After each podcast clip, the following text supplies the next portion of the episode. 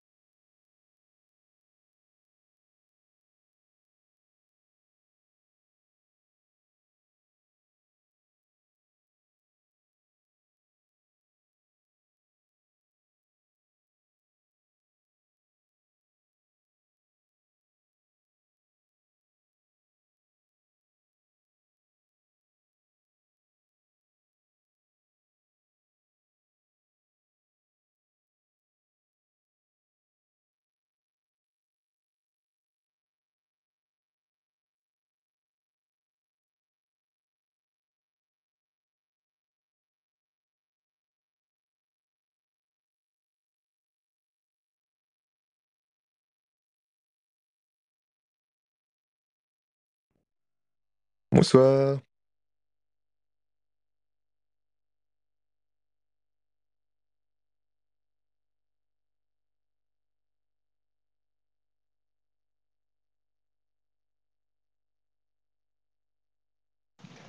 Salut, vous m'entendez bien?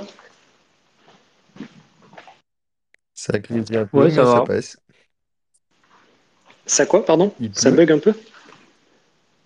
Il pleut? Pleut chez toi ou c'est juste du grésillement? Non. Ah, ça, il y a un Ah, petit, je sais. il y a un petit grésillement de fond. C'est embêtant ou pas? Ouais, ça grésille, euh, ouais, un peu, ouais. Ah, Mais, attends, mais mais ça je sais pas à quoi c'est dû. tant pis. Euh, Comme- Ouais, c'est un, c'est un bruit blanc en fond, euh, comme s'il y avait de la pluie ou un peu de vent, tu vois.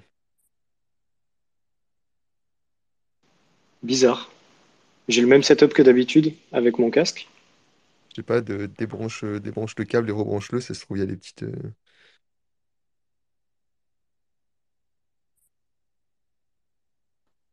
Et là, sans le casque? bien mieux. Ah, ok.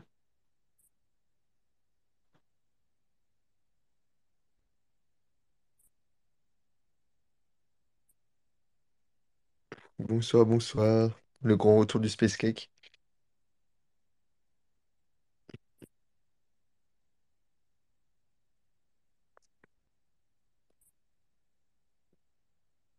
Bon, on n'est pas beaucoup, de toute façon, on va pas faire durer ça très très longtemps. euh. C'était juste histoire de revenir sur, euh, sur les dernières news importantes, on va dire. Et puis, euh, puis voilà, je fais peut-être l'intro et puis on y va. Ou vous voulez attendre un peu plus longtemps que, que des gens se ramènent?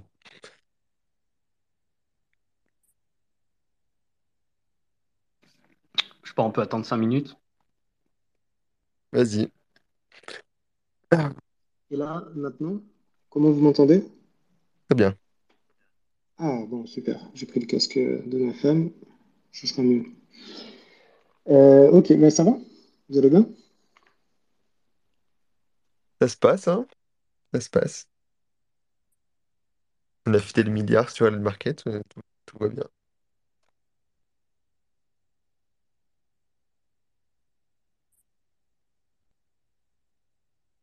Et toi? C'est pas trop chaud? Ça va, nickel. Non, ça va. Ça va, ça va, c'est rafraîchi là.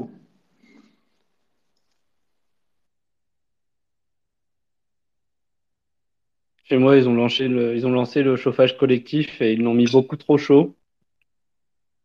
Du coup, il fait genre euh, 28 là, c'est, ça va pas du tout.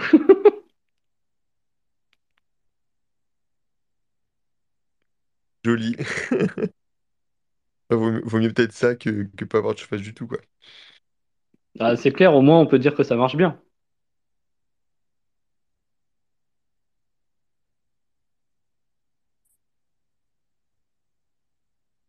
Pour 36, on va peut-être commencer quand même. hein. Ok, vas-y.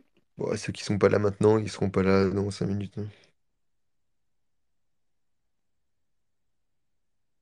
Bonsoir à tous et bienvenue pour le 43e épisode du Space Cake. Ça fait un petit moment qu'on n'en a pas fait, on, on vaquait à, à nos occupations euh, un peu plus importantes, on va dire. Et, euh, et du coup, on reprend cette semaine et on s'est dit que c'était important de le faire, notamment pour parler de euh, la nouvelle attaque qui a été récemment annoncée sur, euh, sur Lightning, qui est, qui est une attaque par remplacement de transactions euh, dans la même pool. Et, et également sur le papier de recherche sur BitVM qui a été publié il y a quoi? Il y a, il y a deux semaines peut-être? Et qui introduit une nouvelle manière de, d'exécuter des choses sur, sur Bitcoin directement en utilisant Taproot. Du coup, on va principalement revenir sur ces deux, deux gros trucs. Et puis, on pourra compléter ça par des questions. Si vous avez des questions, euh, surtout, surtout n'hésitez pas à poser et à nous couper la parole.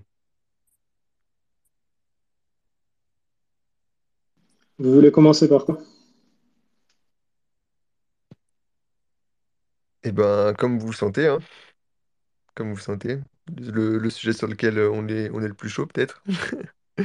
Vous avez mieux, véri- vous avez mieux révisé la vulnérabilité ou BitVM? Euh, BitVM, pour moi. Bah, Enfin, j'ai commençons passé la par, journée euh, là-dessus, donc euh, com- c'est plus frais. commençons par ça alors. Allez, Commençons par très ça. bien, super. Bon, ben, je vais faire une petite intro. Là, je vous ai mis quelques schémas en commentaire si vous voulez aller voir en direct. Euh, attendez que je les mette dans l'ordre. Voilà, puis après, je mettrai les autres après au fur et à mesure. Hop. Tu les as mis dans le chat, hein, c'est ça? Ouais, en dessous. Ouais, ouais non, mais c'est juste quelques petits schémas qui peuvent être utiles euh, avec les portes logiques, tout ça. Yes. Alors, euh, ben, pour comprendre BitVM, il faut d'abord comprendre ce que c'est une euh, porte logique. Euh, je pense que pas tout le monde sait ce qu'est une porte logique, euh, surtout ceux qui ne sont pas dans l'informatique. Euh, donc, en, en gros, une porte logique, c'est ce que je vous ai mis sur le premier schéma. Euh, donc, c'est un dispositif électronique qui va permettre d'effectuer une opération, donc ce qu'on appelle une opération booléenne, sur un ou plusieurs signaux d'entrée pour produire en sortie euh, un unique signal, euh, ce qu'on va appeler un output. Donc, autrement dit, pour dire plus simplement, en gros, le, les portes logiques, elles prennent une valeur binaire en entrée et elles vont produire, enfin une ou des valeurs binaires en entrée, elles vont produire euh, une valeur binaire en sortie selon une règle logique qui est définie. Donc euh, le plus simple, c'est de regarder le premier schéma que j'ai mis, là vous voyez yes, not, tout ça. Donc tout ça, ce sont des portes logiques. Là, je vous ai mis les huit euh, principales. Donc c'est très simple. Le yes, on lui donne en entrée un 0, il sort un 0 en sortie. On lui donne un 1 en entrée, il sort un 1 en sortie. Le not, il inverse. On lui donne 0 en entrée, il sort 1. Et ensuite, vous avez euh, d'autres portes logiques comme le AND, OR, XOR. Euh, tout ça, on va leur donner deux entrées. Donc on les voit ici sur l'étape de vérité, on a le A, le B. Par exemple, sur le AND, si on donne euh, A égale 1, B égale 0, en output, ça va nous donner 0. Voilà. Euh, et donc après, vous avez d'autres portes logiques. Vous avez le OR, le XOR, le N, le NOT AND, le NOT OR ou Exclusive NOT OR. Euh, et donc, toutes ces portes logiques, c'est euh, les éléments fondamentaux euh, qui sont dans les circuits intégrés qui vont permettre justement d'équiper les ordinateurs. Et elles sont utilisées après pour faire toutes sortes, de, toutes sortes de calculs, toutes sortes de traitements de données, justement en convertissant les signaux en entrée en signaux en sortie selon les règles définies. Et on va pouvoir les, les mettre ensemble, les, les, les, modeler un petit peu comme on veut. Donc ça, c'est ce qui est à la base justement du calcul euh, en informatique. Euh, bon, dans, cette, dans, ces portes logiques, euh, là, elles ne nous intéressent pas toutes, mais c'était juste pour rappeler ça. Bon, vous avez peut-être vu le XOR. Si, si, vous êtes un peu dans... si vous suivez un petit peu Bitcoin, peut-être que vous avez déjà croisé ce XOR, parce qu'on le, croise de partout, il est très utilisé en cryptographie. Euh, on le retrouve aussi dans le, protocole de CoinKit euh, sur les call cards, le site XOR qui permet justement euh, de l'utiliser pour faire un protocole de récupération avec les cibles. Ah oui, juste en dessous, je vous ai mis un petit exemple pour vous montrer sur un calcul tout bête comment ça pourrait fonctionner. Donc je vous ai mis un exemple d'addition, là vous voyez, là où c'est écrit porte XOR pour la somme, euh, donc ça, c'est le deuxième schéma. C'est un exemple d'addition avec des portes logiques. Donc par exemple, si on veut additionner A égale 1 et euh, B égale 1, on va utiliser euh, une porte logique exclusive OR, donc XOR, et une porte logique AND. donc ce que vous voyez sur le schéma. D'abord, on détermine la somme avec S est égal à XOR B. Ça nous donne S est égal 1 XOR 1. Et là, on récupère la table de vérité que je vous ai mis juste au-dessus avec le XOR. Et on peut y voir que quand on donne en entrée A égale 1, B égale 1 sur le XOR, ça nous donne 0. Donc là, ça nous donne 0 sur ce XOR. Et ensuite, on, va calculer le, ce qu'on appelle le bit de report. Donc là, c'est avec un AND. C'est le C. Donc on a C est égal à AND B. Euh, ça nous fait C est égal 1 AND 1. On récupère la table de vérité qui est au-dessus. Et ça nous donne 1, on peut le voir, and euh, input A égale 1, B égale 1, ça nous donne un output de 1. Euh, donc là, ça sert à quoi cet exemple précis? Oh, Ça sert à rien, c'est juste pour, c'est juste pour comprendre. Si, si, c'est intéressant, c'est ce qu'on appelle un additionneur. C'est en fait ça, ça émule l'addition de deux, de deux nombres binaires, de deux, deux bits. Donc du coup, c'est un peu l'outil de base pour commencer à programmer l'addition euh, un niveau un peu fondamental. Et euh, petite précision aussi qui peut être intéressante. Donc le, plus avec un rond, c'est le XOR. Et le petit chevron euh, qui pointe vers le haut, c'est le et, c'est la, conjonction. Donc, euh, et on, désigne le ou avec le signe, le chevron, mais vers, qui pointe vers le bas pour le ou. Parce que c'est ce qu'on appelle la, la disjonction. Enfin bon, voilà. Yes, je les ai pas mis. Euh, ouais, non, là, c'était juste pour montrer comment on pouvait utiliser des, des portes logiques pour faire un calcul. En l'occurrence, j'ai pris l'exemple euh, tout simple Oui, d'une addition. c'était surtout ça ma question. Ouais, ouais, j'aurais dû préciser. Est-ce que c'était l'addition ou pas? Et donc là, on a juste à concaténer notre C et notre S. Euh, ça nous donne en binaire 1, 0. Et donc, si on convertit en décimal, ça fait bien 2. Donc, on a bien 1 plus 1 égale 2. On a réussi notre calcul. C'est très bien. Euh, donc, ça, c'est bien, on a bien compris pour les portes logiques. Et ce qui est rigolo, justement, avec ces portes logiques, euh, c'est qu'il y en a certaines qui sont dites universelles.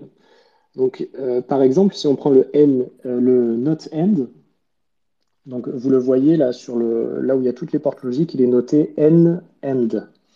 donc le not end, il est intéressant parce qu'uniquement avec cette porte, on peut reproduire le comportement de toutes les, autres, les autres portes de base. Euh, donc c'est justement ce que l'on appelle une, une, porte universelle.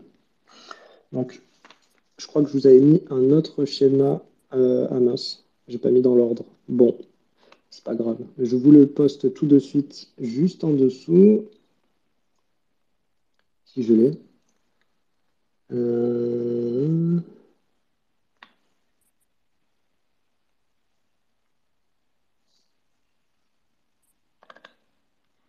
Je l'ai là. Ah, je le voyais pas parce qu'il est sans fond. Voilà, donc je voulais poster juste en dessous. Euh, désolé, c'est pas dans l'ordre, c'est le quatrième schéma. C'est là où vous voyez noter port note, port end, port or. Donc là, je vous explique sur, euh, euh, sur ces notations comment on peut reproduire le note avec juste du note end. Donc en l'occurrence, j'ai pris l'exemple de note A. Vous voyez la barre là qui ressemble à une sorte de L à l'horizontale. C'est note. Donc note A est égal à euh, note end A. Donc là, avec ce note end, juste un note end tout seul, on peut reproduire euh, la porte logique note. Ensuite, si on veut reproduire la porte logique end, euh, par exemple A end B, on va prendre notre, on va faire pardon, A note end B, et ensuite on va réutiliser un note end comme on a fait précédemment pour faire le note. Et ça, ça nous permet de reproduire le comportement de la porte logique AND. Et ensuite, je vous ai mis encore en dessous comment reproduire le comportement de la porte logique OR, c'est-à-dire OU. Euh, donc, c'est ce que disait Panta tout à l'heure. Là, le OU, vous voyez, ça fait une sorte de V, c'est un chevron inversé. Euh, voilà. Et encore une fois, là, juste avec euh, l'utilisation de not end, on peut reproduire le comportement du OU. Euh, et donc ça, c'est vachement intéressant parce que ça veut dire qu'en théorie, juste avec l'utilisation de la porte logique not end, on va pouvoir faire euh, n'importe quel calcul possible et imaginable. Euh, puisque ce que je vous ai dit précédemment, ces portes logiques, elles nous permettent de faire justement les calculs qu'on fait sur un ordinateur. là, on est actuellement en train d'en utiliser des milliards sur notre space Twitter. eh bien, en fait, on pourrait toutes les refaire avec uniquement du not end. Donc, ça veut dire également que si on est capable de simuler le fonctionnement d'une porte not end dans le langage script de Bitcoin, euh, eh bien boum, on pourrait faire, euh, on pourrait exécuter n'importe quel calcul euh, sur Bitcoin. Et c'est justement ce que permet BitVM. Donc, est-ce que vous voulez déjà ajouter quelque chose avant que je continue? Euh, je, vais juste dire que, je vais juste dire que bon, euh, c'est pas c'est pas uniquement le fait qu'on est capable de faire des des NAND, hein, qui des des notes n qui fait qu'on est capable de, de faire BitVM, enfin qui donne un intérêt à BitVM.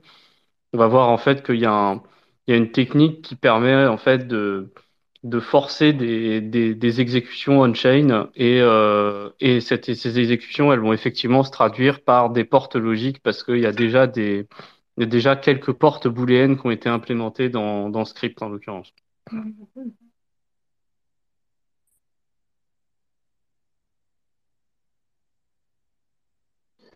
Euh, on peut peut-être prendre des questions déjà, s'il y a des questions là-dessus avant qu'on continue euh, plus en détail sur BitVM. Est-ce que vous avez compris un petit peu euh, ce que c'est une porte logique Pourquoi est-ce qu'on peut reproduire toutes les portes logiques uniquement avec le not end? C'est bon? Ok, je continue. Euh,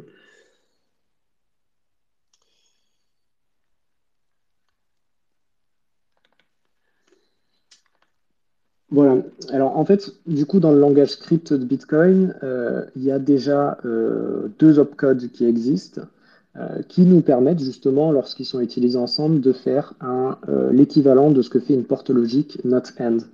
Donc en l'occurrence, c'est l'opcode opbooland euh, et l'opcode opnot. Donc euh, opbooland, euh, c'est euh, l'équivalent du end dans les portes logiques. C'est-à-dire ce qu'il fait en fait cet opcode, il va regarder les deux inputs, imaginons A et B. si A et B ne valent pas 0, la sortie est 1, sinon 0. Voilà. Donc ça, c'est ce que fait opbooland. Et c'est l'équivalent du end si vous regardez encore une fois le tableau avec toutes les portes logiques. Et nous, en fait, ce qu'on voudrait avoir, c'est pas end, c'est euh, not end. Donc par-dessus ce hop booland, on peut utiliser un hop not euh, qui va simplement euh, inverser en fait les bits. si l'entrée est 0 ou 1, elle est inversée. ça, c'est le fonctionnement de hop not. Voilà. Et donc, en les utilisant ensemble, on peut faire ce qu'ils appellent dans le papier justement de, Bit, euh, BitVM le hop not end, qui n'existe pas fondamentalement dans Bitcoin, mais ils expliquent que on, pourrait l'implémenter. Si j'ai bien compris, c'est ce qu'ils disent, c'est qu'on pourrait l'implémenter, puisque finalement, en utilisant hop booland et hop not, c'est comme si on utilisait un hop not end. Oui, euh, c'est un, détail pour, euh, pour dire qu'on peut créer une porte NAND parce qu'effectivement, dès lors qu'on a un NOT et un opérateur euh, de type OR ou ET, on peut, tout de suite faire quelque chose de, voilà, une porte NAND et faire des circuits universels dès qu'on a ça. C'est un peu un détail, mais en fait, bah, ce que tu dis là, c'est pour montrer que euh, il suffit qu'on sache faire une porte NAND pour démontrer qu'on peut faire n'importe quel circuit logique. Et euh, c'est ce qu'on va, c'est pour ça que dans BitVM, dans le papier, ils se concentrent uniquement sur la porte NAND parce que justement, euh, ils savent que dès lors qu'on sait faire une porte NAND, on peut faire n'importe quel circuit logique. C'est, même plus que juste émuler toutes les portes du coup. Hein. C'est vraiment euh, avec uniquement des portes NAND, on peut vraiment faire tous les circuits logiques du coup.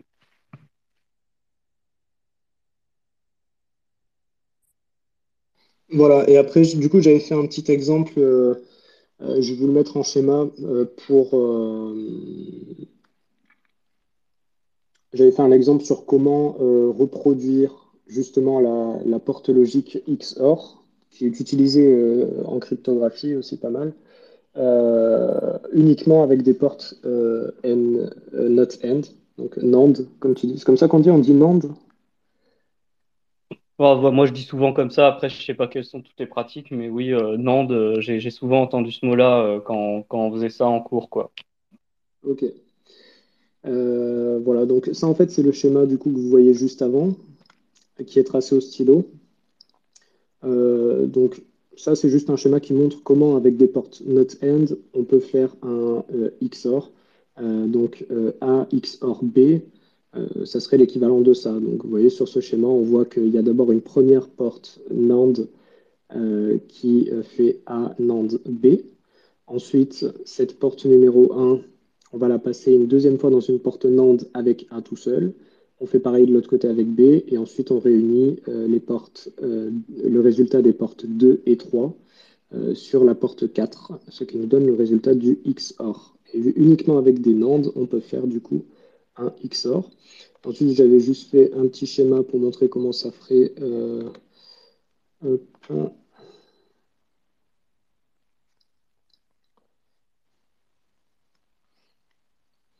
Voilà, ensuite, vous pouvez voir en vert, en dessous, là, j'avais fait un schéma pour... euh, euh, ouais, bon, j'avais détaillé le calcul, c'est pas très intéressant. Et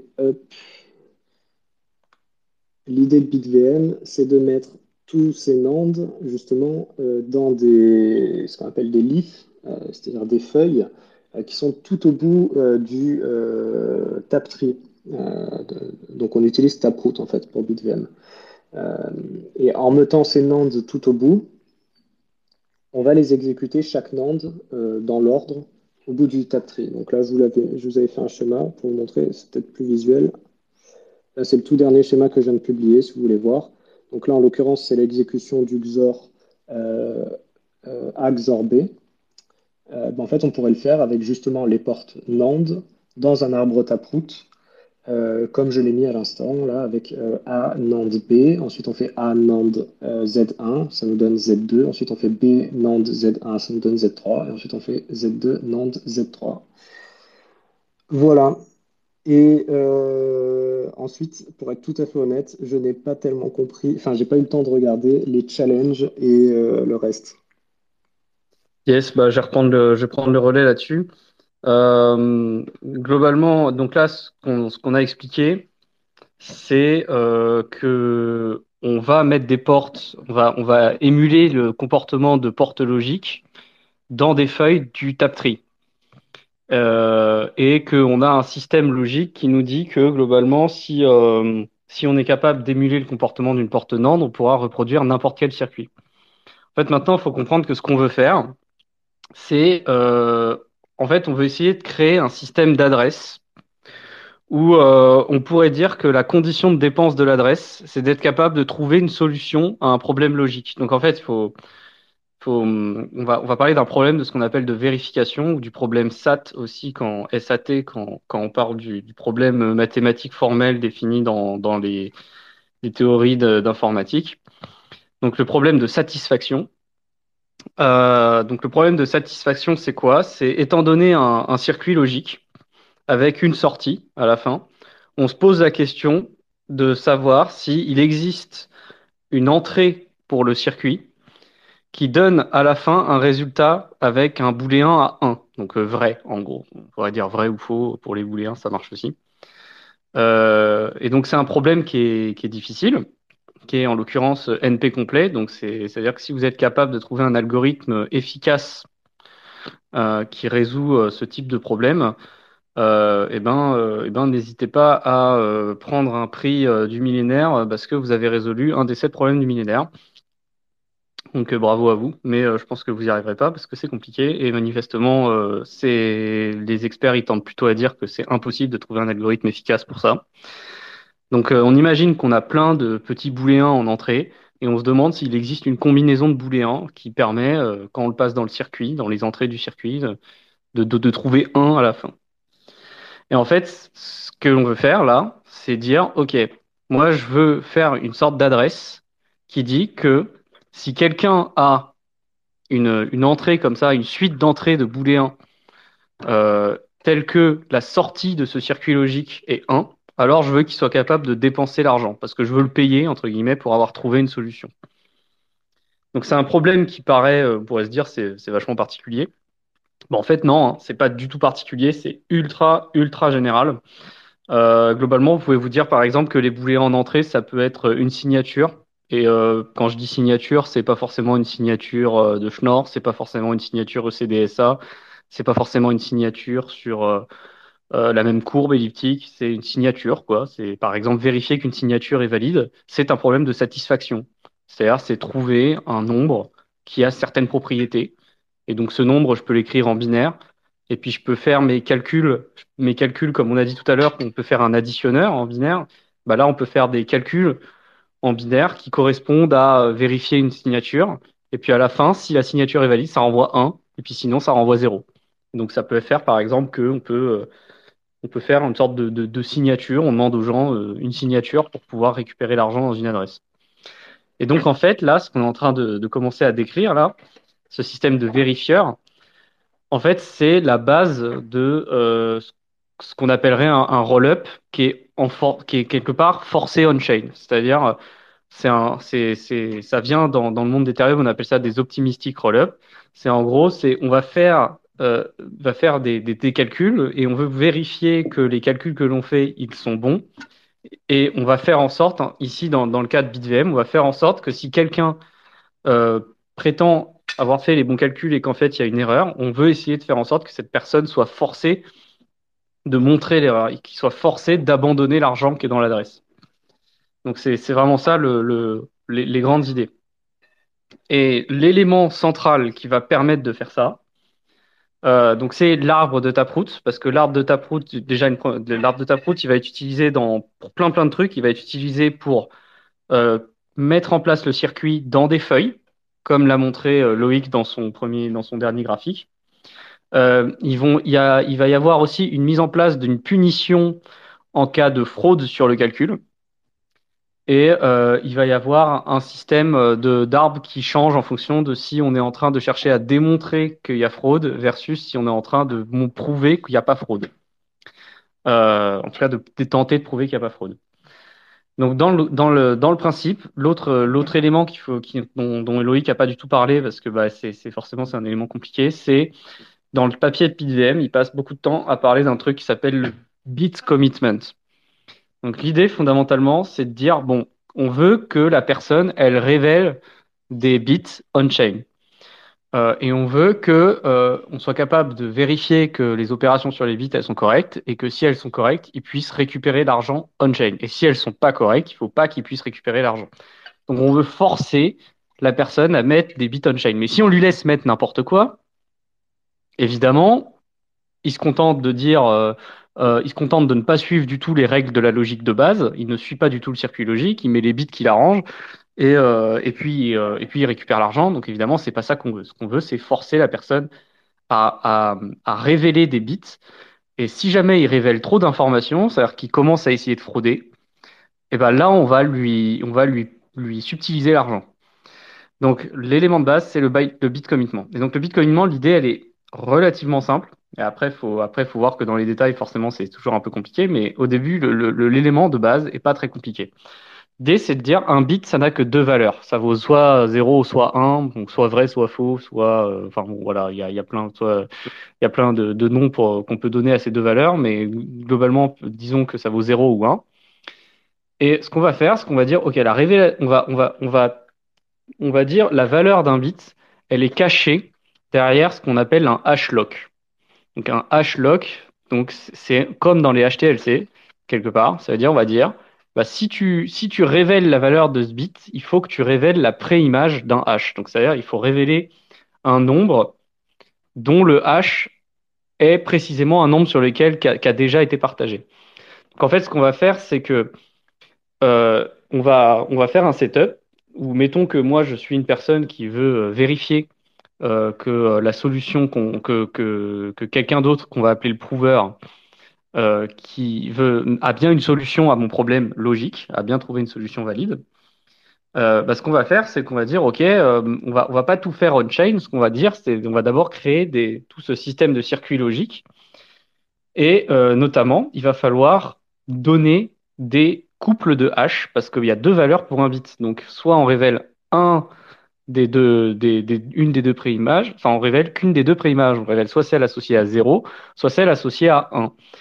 Et on va créer un script où en gros le script dit euh, je prends le hash de la valeur qu'on a posée sur le script, donc ça va être la préimage. Et euh, si ça match, si le hash de cette préimage vaut une certaine valeur qu'on a définie à l'avance, alors on va poser le bit 1 sur ce qu'on appelle l'alt stack. C'est-à-dire que dans, Bitcoin, dans la vérification de Bitcoin, on nous a dit que Bitcoin, la vérification des scripts, elle se fait sur une pile. Donc euh, une pile, c'est une sorte de système de, mémoire euh, court terme sur lequel on va, on, va, on va poser les éléments les uns sur les autres. Et donc ça veut dire qu'on suit une règle où le premier, le dernier élément arrivé sur la pile sera le premier traité. Et en fait, dans Bitcoin, il s'avère qu'il y a deux piles. Et c'est un petit peu ça la nouveauté, c'est qu'on va utiliser un opcode qui va dire op to alt stack pour dire on va poser sur une autre stack une valeur. Et euh, du coup, bah, la valeur qu'on va choisir, ça va être 0 si euh, on est en train de révéler la préimage associée au hash qu'on a euh, associé à 0.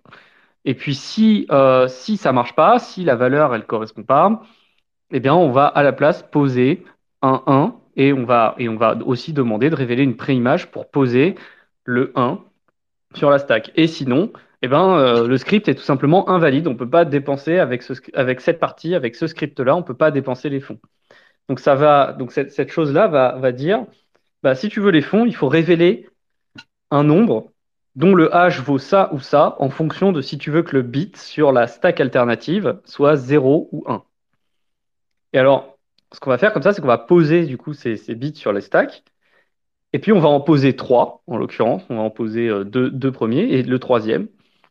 Et en fait, le troisième, on va faire une vérification sur la stack alternative. Et là, on va faire notre euh, NAND sur les trois bits de la stack alternative. Et on va dire, OK, il faut que le A NAND B soit égal à C.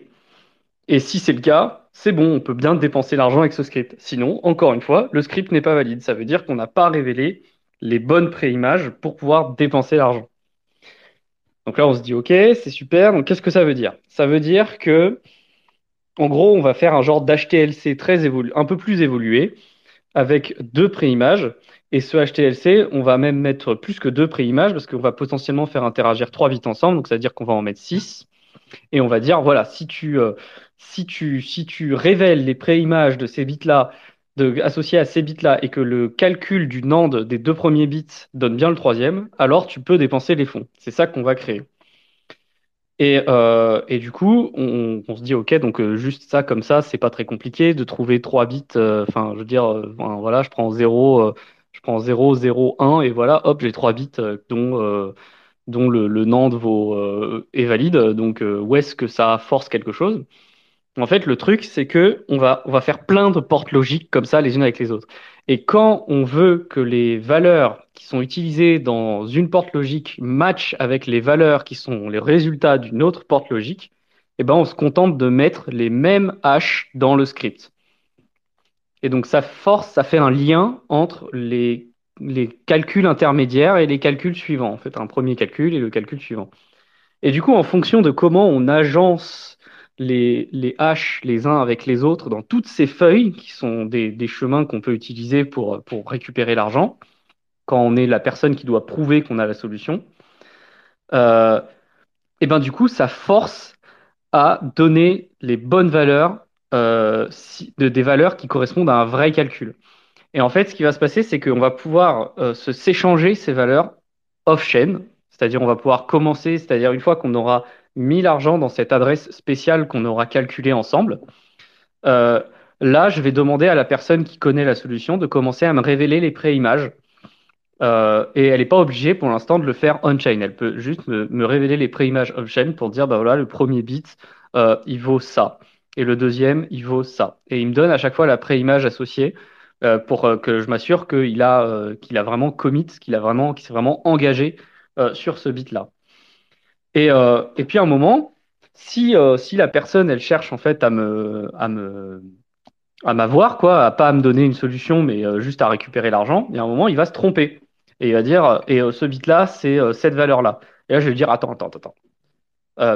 Là, si je fais NAND des deux bits que tu m'as donnés qui sont censés être en entrée pour le résultat, ça marche pas. C'est pas le bon bit. Et euh, donc, si, si, euh, si le gars a donné le, le mot, la mauvaise valeur, je vais dire, OK, euh, je vais on-chain. C'est-à-dire que du coup, je vais publier on-chain. Je vais dire, je veux que tu me révèles que tu pourras dépenser l'argent que si tu révèles les bits de cette valeur-là. Si, en gros, en gros, je vais, je vais dépenser l'argent et ça va lui ouvrir la possibilité de prouver que non, non, il a bien les bonnes valeurs. Et là, on pourrait me dire, mais encore une fois, rien ne l'empêche euh, de mettre des valeurs complètement aléatoires qui font, qui, qui qui se font la porte Nande. Mais en fait, le truc, c'est que là, dans les étapes intermédiaires, il m'a donné des, il m'a donné des, des, de hash. Il m'a, révélé des pré-images de hash.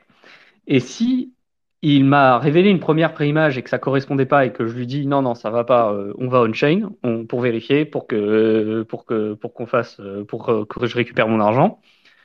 Euh, et bien le problème, c'est que du coup, s'il veut satisfaire le script, bah, il faut qu'il ait les bonnes relations entre les bits. Et s'il ment sur les valeurs des bits et qu'il essaie d'utiliser un autre bit qui n'est pas censé être celui qu'il a utilisé à un autre endroit de- du calcul, bah, en fait, il se retrouve à me donner la pré-image du deuxième bit, c'est-à-dire sur un même de deuxième valeur du bit, c'est-à-dire sur, un même bit, il m'aura révélé les deux, pré-images de hash. Et là, ce qu'on va faire, c'est qu'on va ajouter un autre chemin de dépense alternatif qui est que si jamais je connais un certain couple de pré-images, ben, je peux récupérer tous les fonds. Et donc la personne, en mentant comme ça, elle m'ouvre la possibilité de prendre tout l'argent et sans aucun temps d'attente et directement récupérer l'argent. C'est une, une sorte, ce qu'on appelle une fraude proof, une preuve de fraude. Euh, parce que fait, dans le papier, c'est appelé l'équirévocation, c'est-à-dire on, dit bah non, c'est pas pas les bonnes valeurs, c'est pas les valeurs qu'on s'est échangées au début. T'as menti en plus par rapport à ce qu'on s'est échangé, donc je récupère l'argent tout de suite. Et donc évidemment, bah, on se dit ok, donc là la, personne euh, qui a essayé de mentir, qui a essayé de, faire une fausse exécution, bah, elle se retrouve pénalisée. Et la personne qui fait une vraie exécution, bah, ce qui va se passer, c'est qu'au bout d'un moment, euh, eh ben, on aura terminé le calcul. Il n'y a plus d'autres portes logiques sur lesquelles euh, je peux essayer de récupérer mon argent. Et à chaque, même quoi que je fasse, même si j'essaie de révéler un moment où il s'est trompé, il va toujours pouvoir récupérer l'argent parce qu'il a donné les pré-images, les bonnes pré-images des, des bons bits à chaque fois. Et donc, il va pouvoir récupérer l'argent. Donc, conclusion, qu'est-ce qu'on a? On a un genre de système où en gros, on va, on va, on va se faire un setup, ce qu'on appellerait un state channel, où en gros, on, on, On dit, voilà, une personne dit, bah, moi je connais la solution et je te la révèle, je te la révélerai euh, et j'utiliserai ces valeurs-là pour révéler les différentes valeurs de bits. Euh, et euh, moi je dis, ok, mais si jamais du coup tu révèles ces couples de valeurs-là, eh ben c'est moi qui récupère l'argent. Et en plus, on va mettre en place le circuit logique qui correspond avec les portes nantes dans la stack alternative, etc. J'envoie l'argent que je, dois lui envoyer pour mon bounty quelque part, pour, euh, pour, pour, dire bah, euh, si tu as la solution, je t'envoie l'argent. quoi. Je le mets sur l'adresse et ensuite on fait, une fois qu'on a fait ça, il me révèle le résultat. Et si jamais le résultat qu'il me révèle est faux, eh ben, je vais on-chain, le challenger, c'est-à-dire lui dire vas-y, essaie de, essaie de donner les préimages des bits qui matchent bien les valeurs que c'est censé donner maintenant. Euh, et si il ment, eh ben, il se retrouve à te débloquer la possibilité. Il va te dire ah, ah t'as menti, tu vas pouvoir donner les deux préimages qu'il fallait pour récupérer tout l'argent. Et sinon, bah, il va, juste euh, continuer à, me donner les valeurs et il va pouvoir à un moment récupérer l'argent. Euh, donc voilà, donc ça utilise à balle la puissance de Taproot parce que la puissance de Taproot, c'est que je n'ai pas à révéler tous les scripts lorsque je vais faire une dépense, je révèle qu'un chemin. Et donc là, en l'occurrence, on ne révèle qu'une porte NAND quelque part. C'est un petit peu ça l'idée. C'est un truc que j'avais dit quand on avait un peu parlé du mast dans Taproot. J'avais dit l'avantage du mast, c'est que quelque part, il débloque complètement la capacité des scripts. il débloque complètement la limite de taille des scripts si bien utilisé. J'avais notamment évoqué le fait que quelque part, tout circuit logique peut s'exprimer un peu comme des, des ou comme ça, c'est-à-dire des, des ou logiques et qu'on peut choisir. Il suffit alors d'être capable de choisir un chemin pour euh, ce qui correspond à des parties un peu plus, un peu plus complexes. Et, euh, et donc, et en fait, la, profondeur de l'arbre de Taproot maximale, c'est 128, parce qu'après, on commence à taper dans, la, dans, la, dans le niveau de sécurité de la signature. Donc, euh, donc ça sert plus à rien. Mais du coup, ça veut dire qu'on peut mettre deux puissances 128 portes. Bon, en fait, c'est plutôt deux puissance 127, deux puissance 126 c'est-à-dire qu'on peut faire deux puissance 126 portes logiques dans un même circuit pour lequel on veut prouver qu'on a une valeur euh, qui satisfait le circuit logique. Et donc, euh, ce système, ça permet de mettre en place, du coup, sans euh, soft fork, un système où ce qu'on appelle donc les optimistic roll-up, c'est-à-dire des calculs qui peuvent être faits off-chain, mais qu'on peut vérifier on-chain si jamais quelqu'un pense qu'il y a une erreur. Voilà. Donc je ne sais pas si c'est très clair, mais euh, j'espère que comme ça, au moins, on voit un peu plus l'idée.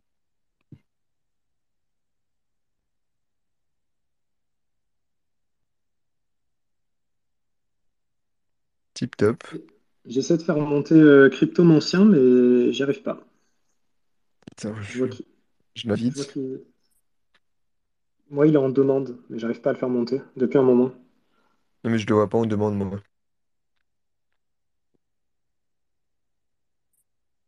Bon, et du coup, when, euh, when EVM on Bitcoin?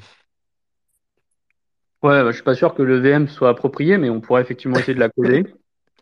Non, par contre, je, dis ça parce que quand, quand ils, quand ils ont sorti le papier du BitVM, t'avais tous les shitcoiners qui commençaient à poster et tout. Euh, ouais, euh, contract on Bitcoin, ouais, voilà, c'est ça. la révolution, Bitcoin c'est de nouveau sympa et tout, un peu comme avec Ordinals, quoi. Ouais, c'est un peu ça, ouais. Mais par contre, un truc qui est vraiment, qui serait vraiment intéressant, c'est ce qu'on appelle les ZK verifiers. Donc, c'est euh, des trucs qui permettent de vérifier des, des ZK proof. Donc, ça serait intéressant parce que ça scalerait euh, un peu, à peu près correctement pour faire des trucs, euh, enfin, sans que ce soit trop terrible à gérer. Parce qu'en fait, la grosse limite de BitVM, c'est que du coup, pour chaque bit, on est obligé d'avoir deux hash, un script avec ces deux, valeurs de hash euh, donc ça fait beaucoup d'octets, ça fait à peu près une centaine d'octets pour chaque bit. Euh, donc euh, dans un circuit logique, il y a énormément de portes. Hein. Enfin, un chat 256, ça va être de l'ordre du million de portes. donc s'il y a un million de portes et que pour chaque porte logique, on doit mettre une centaine d'octets, ça fait 100 mégaoctets. Juste pour un hash. Donc 100 mégaoctets de données off-chain à gérer, c'est 100 mégas qui ne se retrouveront pas on-chain, hein. il n'y a pas de problème avec ça. Mais par contre, off-chain, ça fait un paquet de données à gérer, euh, et donc ça peut être un peu compliqué. Euh, donc en fait, en théorie, ça permet de faire un peu ce qu'on veut, mais en pratique, bah, ce sera, sera quand même pas possible de, faire des trucs vraiment fifous. Et donc, l'avantage des, des, de, tout ce qu'on appelle les, preuves, les arguments de preuve succincts, donc tout ce qui est snark, stark, etc. donc, c'est ce qu'on appelle des, preuves de connaissances succinctes. Euh, eh bien, euh, ce qui est pratique, c'est qu'on pourrait imaginer faire des calculs avec des, preuves, euh, où quelqu'un produit des preuves succinctes euh, de connaissance d'une solution valide. Et puis, euh, si euh, jamais on conteste, on peut imaginer que on ait réussi à coder un vérifieur de preuves. Et ce sera plus léger parce que, bah, enfin, plus léger. Après, c'est pas, ça veut pas dire que c'est léger, ça restera pas aussi léger qu'un H. Donc, ça restera lourd mais euh, ce sera peut-être plus gérable que juste essayer de vraiment valider les logiques euh, on-chain euh, complètement. Parce que les, tailles de preuves scalent de manière, enfin, ce qu'on peut prouver est de taille exponentielle par rapport à la taille de la preuve dans ce type de système. Donc ça peut vraiment aller, enfin, si on atteint une taille suffisante, ça peut être suffisant pour faire des choses déjà très très complexes. Donc euh, bon, ce serait un peu le deal breaker euh, de, ce système-là, mais euh, clairement, ça reste pour l'instant très très théorique, en pratique très dur à utiliser.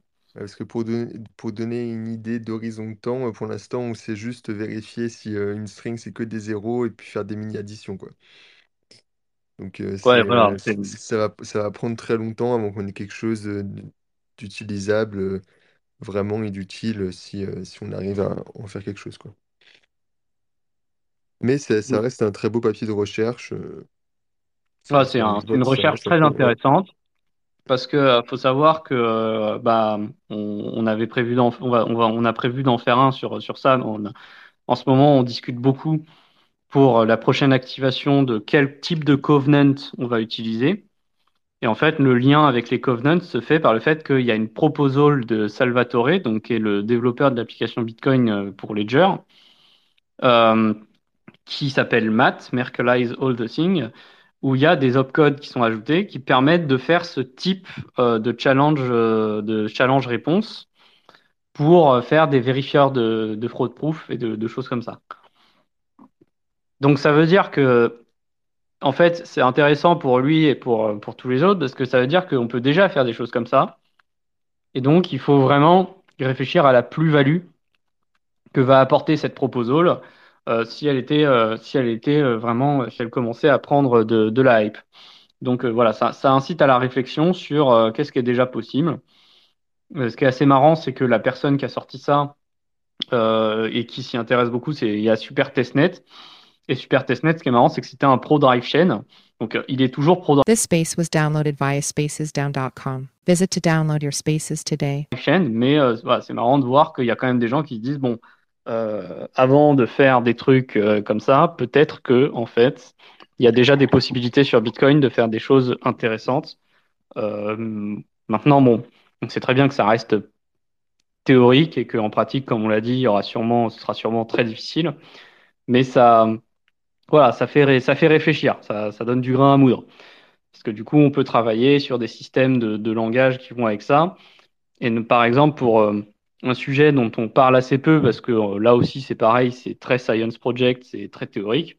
C'est Simplicity qui est en gros une évolution euh, proposée, enfin c'est Blockstream principalement qui travaille sur sur ça, sur Simplicity, qui serait une soft fork euh, Bitcoin où on mettrait des opcodes qui ressemblent beaucoup à de la manipulation de logique comme ça, avec des preuves de de programme ou des choses de ce type-là. Donc, euh, donc voilà, ça, là aussi, ça donne du grain à moudre sur euh, est-ce que c'est vraiment nécessaire de faire des soft forks pour ça? Est-ce qu'il n'y a pas moyen plutôt de leverager ce type de système euh, avec un opcode particulier qui sera plus léger, plus facile à supporter? Voilà, enfin, ça ouvre des débats intéressants. Et on a une question de Cryptomancien qui voudrait revenir sur le concept de end-hand.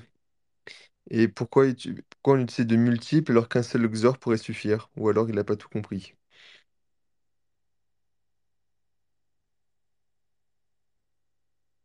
Genre, pourquoi utiliser, euh, pourquoi se faire chier à utiliser plusieurs euh, end-end alors qu'on pourrait utiliser un XOR, il demande? Si j'ai bien compris, c'est juste qu'on ne peut pas en fait utiliser de, XOR directement. si j'ai bien compris. C'est ça, Quentin? En fait, faut, faut comprendre que l'objectif de ton exemple, c'est pas de montrer qu'on peut faire un XOR avec euh, un AND. L'objectif, c'est d'illustrer qu'on peut faire n'importe quel circuit logique uniquement avec des portes NAND. Et on pourrait demander quelque chose de beaucoup plus compliqué, d'extrêmement compliqué. Et euh, un- une machine qui ne sait faire que des portes NAND et qui peut les composer ensemble, elle serait quand même capable de le faire. Il existe une manière d'agencer les portes qui permet de simuler n'importe quel circuit logique. Et en l'occurrence, c'est ce que fait un ordinateur en permanence. Les connexions dans les, dans les CPU, c'est des transistors qui se connectent, se déconnectent et qui simulent des portes NAND parce qu'on peut redécomposer comme ça des. On peut prendre le. Quand on veut simuler un circuit logique, on peut prendre sa table de vérité et en gros, il y a une manière euh, qui consiste en gros à, prendre des négations de négations euh, et puis d'appliquer ce qu'on appelle les lois de De Morgan euh, qui permet de calculer comment on ferait pour faire ce circuit logique uniquement en porte NAND. Donc on a même une méthode algorithmique qui permet de partir du comportement du circuit pour arriver au circuit uniquement avec des portes NAND. Et donc, en gros, euh, si on sait faire ce que ce ce que qu'on veut montrer avec ces portes, c'est que il suffit de savoir faire un circuit qui émule une porte NAND. Il suffit de savoir faire ça pour pouvoir faire n'importe quel circuit logique. Donc, par exemple, le XOR. Ton illustration, c'est juste montrer comment on ferait un XOR un peu efficacement avec uniquement des transistors qui font du NAND. Voilà. Ouais, mais juste avec les scripts euh, Bitcoin, on peut pas faire de XOR. euh, Enfin, il n'y a pas de, de d'opcode pour faire un, un XOR, Euh, ni pour faire un OR, ni pour faire un, euh, ni pour. f- euh, bah, voilà, en fait, c'est tout. Euh, parce qu'après, il y a, du coup, il y a booleand, c'est c'est l'équivalent d'un AND finalement. Hop, booleand. Ouais, c'est ça, c'est la même chose. Et, Alors euh, je vois, je, je vois qu'il y a bien un hop XOR, mais qu'il a été désactivé. ouais, ouais, non. En fait, en général, on va, on, quand on a là, faut- ce qu'il faut comprendre, c'est que euh, quand on parle des portes, des portes NAND, Hmm. il y a l'aspect machine et l'aspect machine virtuelle. Euh, dans une machine, c'est beaucoup plus simple de faire toujours le même transistor partout. Donc, c'est beaucoup plus simple de dire on va utiliser une porte, c'est une porte universelle, c'est la porte NAND, et on va arranger les trucs avec des portes NAND. Et on va se débrouiller avec ça. Parce que c'est plus simple d'un point de vue physique, quoi, vraiment euh, conception du bordel. Dans le cas de BitVM, BitVM, c'est une machine virtuelle, virtual machine pour VM. Et donc, bah, on a une machine qui est déjà capable de faire toute la logique de base, et on veut juste émuler le comportement d'une machine dans cette machine. Donc, euh, pour donner un exemple, sur vos pages web, euh, des fois, vous avez un truc qui s'appelle le WASM, le WebAssembly. Et ben, le WebAssembly, c'est juste un programme écrit, compilé dans un format d'assembleur, en l'occurrence, qui correspond à faire des étapes sur une machine dans votre navigateur. Sauf que votre navigateur, c'est, il tourne déjà sur une machine, ok? Il tourne déjà sur un, énorme truc et il est déjà capable de faire euh, toutes les opérations logiques que vous voulez, il n'y a pas de problème. Mais c'est juste que on veut qu'il reproduise exactement le comportement de une certaine machine. Et là, en l'occurrence, dans BitVM, on voulait, on veut juste montrer que ce comportement qu'on est capable d'émuler, il est en fait capable d'émuler n'importe quel circuit logique. C'est-à-dire, on aurait pu, euh, ils auraient pu, euh, dans le papier, dire comment on fait une porte AND. Ils auraient pu dire comment on fait une porte OR ou comment on fait une porte XOR ou quoi que ce soit. Mais ce qui nous intéresse, c'est de dire, OK, on sait que si on est capable de faire NAND, on est capable de faire tous les circuits logiques. Donc, montrons comment on sait faire NAND pour démontrer qu'on sait faire n'importe quel circuit logique, en fait. Après, il y aura des optimisations, mais spécifiques au script Bitcoin, par exemple, effectivement, si on doit faire un AND, on va pas s'amuser à faire un AND puis un euh, sur la valeur de sortie en, deux fois en entrée. Non, ce qu'on va faire, c'est on va faire un OR, un booléen, un booléen AND, tout, simplement, et, euh, et puis c'est terminé. Mais ça, c'est spécifique à la machine. Là, ce qu'on veut montrer, c'est les capacités logiques de la machine. Et on veut montrer qu'elle est capable de faire n'importe quel circuit logique. On n'a pas de limite, quoi.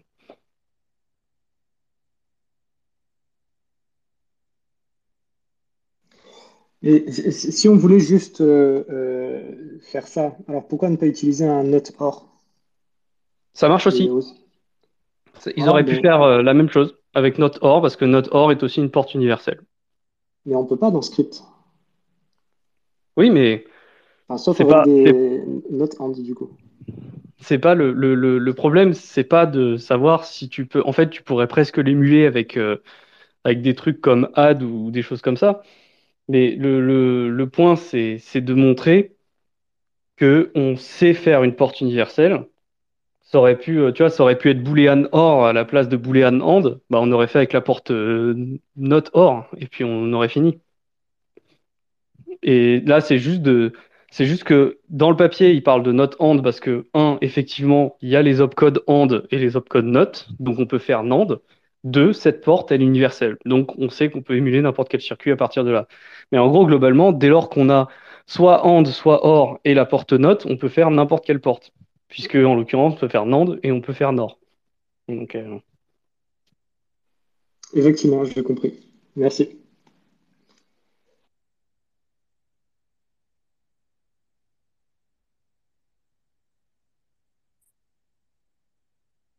Bah, top, hein. Quelqu'un a des questions en plus? Vous pouvez les poser par message ou euh, à l'oral, hein, n'hésitez pas.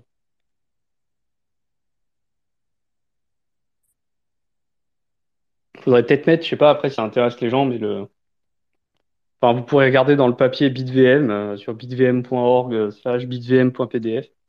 Ouais, Il y c'est a, euh, c'est sur. Enfin, je- les liens sont mis dans le tweet d'annonce normalement. Attends, je vais remettre. Parce qu'il y a, en gros, il y a le, il y a le script qui est montré, qui est utilisé, où ils utilisent OP NAND qui n'existe pas, mais qu'ils émulent avec, euh, avec OP Boolean OR et, et OP. Mais euh, il y a le script où on voit les deux préimages euh, et le fait qu'on pose un, bit sur la stack, la alt stack. Donc on voit un OP to alt stack. Puis après, on voit un OP from stack quand on veut faire les calculs depuis ce qui a été posé sur la stack. Donc ça permet de voir un peu comment on, on dit bah pour poser, pour faire un calcul avec cette valeur pour le bit, il faut, il faut révéler une certaine préimage. Donc euh, c'est ce qu'on appelle vraiment le, le, le bit commitment, l'engagement sur la valeur du bit, où euh, on révèle une information en fonction de quelle valeur on veut utiliser, quoi.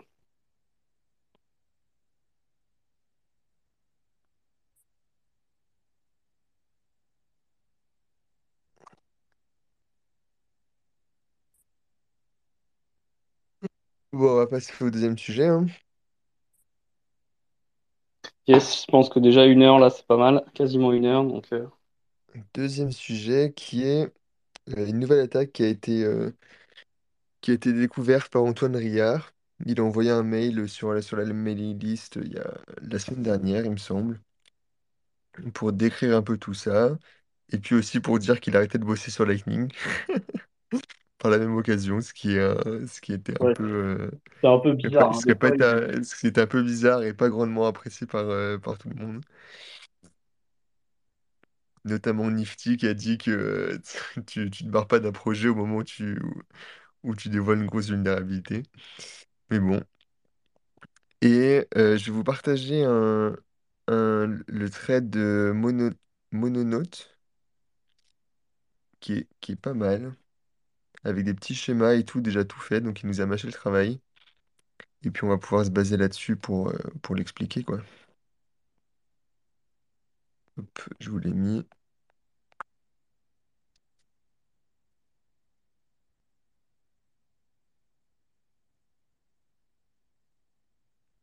Tu, tu t'y lances, Sponta?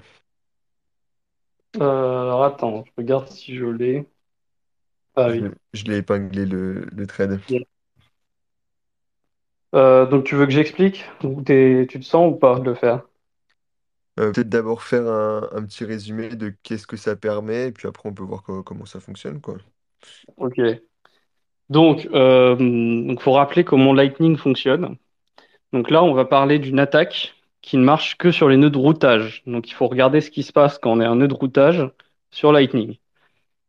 Donc, quand vous envoyez un paiement sur Lightning, donc quand vous devez le, receveur vous a donné un invoice, et dans cet invoice, il y a une valeur qui est le hash, et c'est le hash d'une certaine préimage qui vous sera révélée lorsque, vous, lorsque votre argent sera définitivement parti chez le receveur. Qui, ça servira de preuve de paiement. Euh, et donc, bah, quand, vous voulez payer cette personne, bah, cette personne vous aura dit quel nœud euh, il faut payer. Vous allez faire une route, et cette route, elle va passer par des, des intermédiaires qui sont les nœuds de routage. Donc pour ces intermédiaires, la vision du paiement est légèrement différente parce que les intermédiaires, eux, ils connaissent pas la route, ils connaissent pas tout le chemin. Et ce qu'ils voient, c'est quelqu'un qui leur propose de gagner de l'argent si ils sont capables de trouver une préimage dont le hash vaut une certaine valeur. Et après un certain temps, bah, ils ils pourront plus claim l'argent. Et on leur dit aussi que s'ils veulent pouvoir récupérer cette préimage, il ferait bien de faire un paiement du même genre à une autre personne euh, auquel ils sont connectés et euh, en conditionnant la révélation de cette préimage avec un certain nombre de frais, un certain montant euh, qui est souvent un petit peu inférieur pour que la différence revienne euh, au nœud de routage comme des frais de routage. Donc, il va faire ce paiement à une nouvelle personne qui est souvent, elle aussi, un nœud de routage. Enfin, souvent, ça dépend comment on dit souvent, parce que si vous êtes tous sur Phoenix, c'est pas forcément le cas, mais bon. Et au bout d'un moment, cette chaîne d'intermédiaires arrive à la personne qui est censée être payée, et la personne qui est censée être payée, elle est censée dire, ah bah oui, moi, la préimage, je l'ai, donc je la révèle.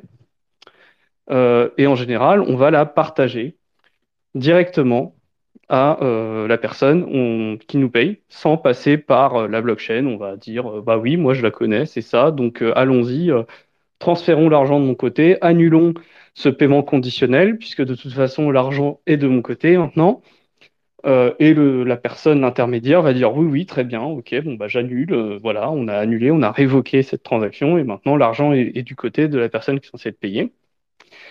Et cet intermédiaire va maintenant se retourner vers la personne qui lui avait promis de l'argent au départ. Donc cet intermédiaire qui est euh, le nœud de routage.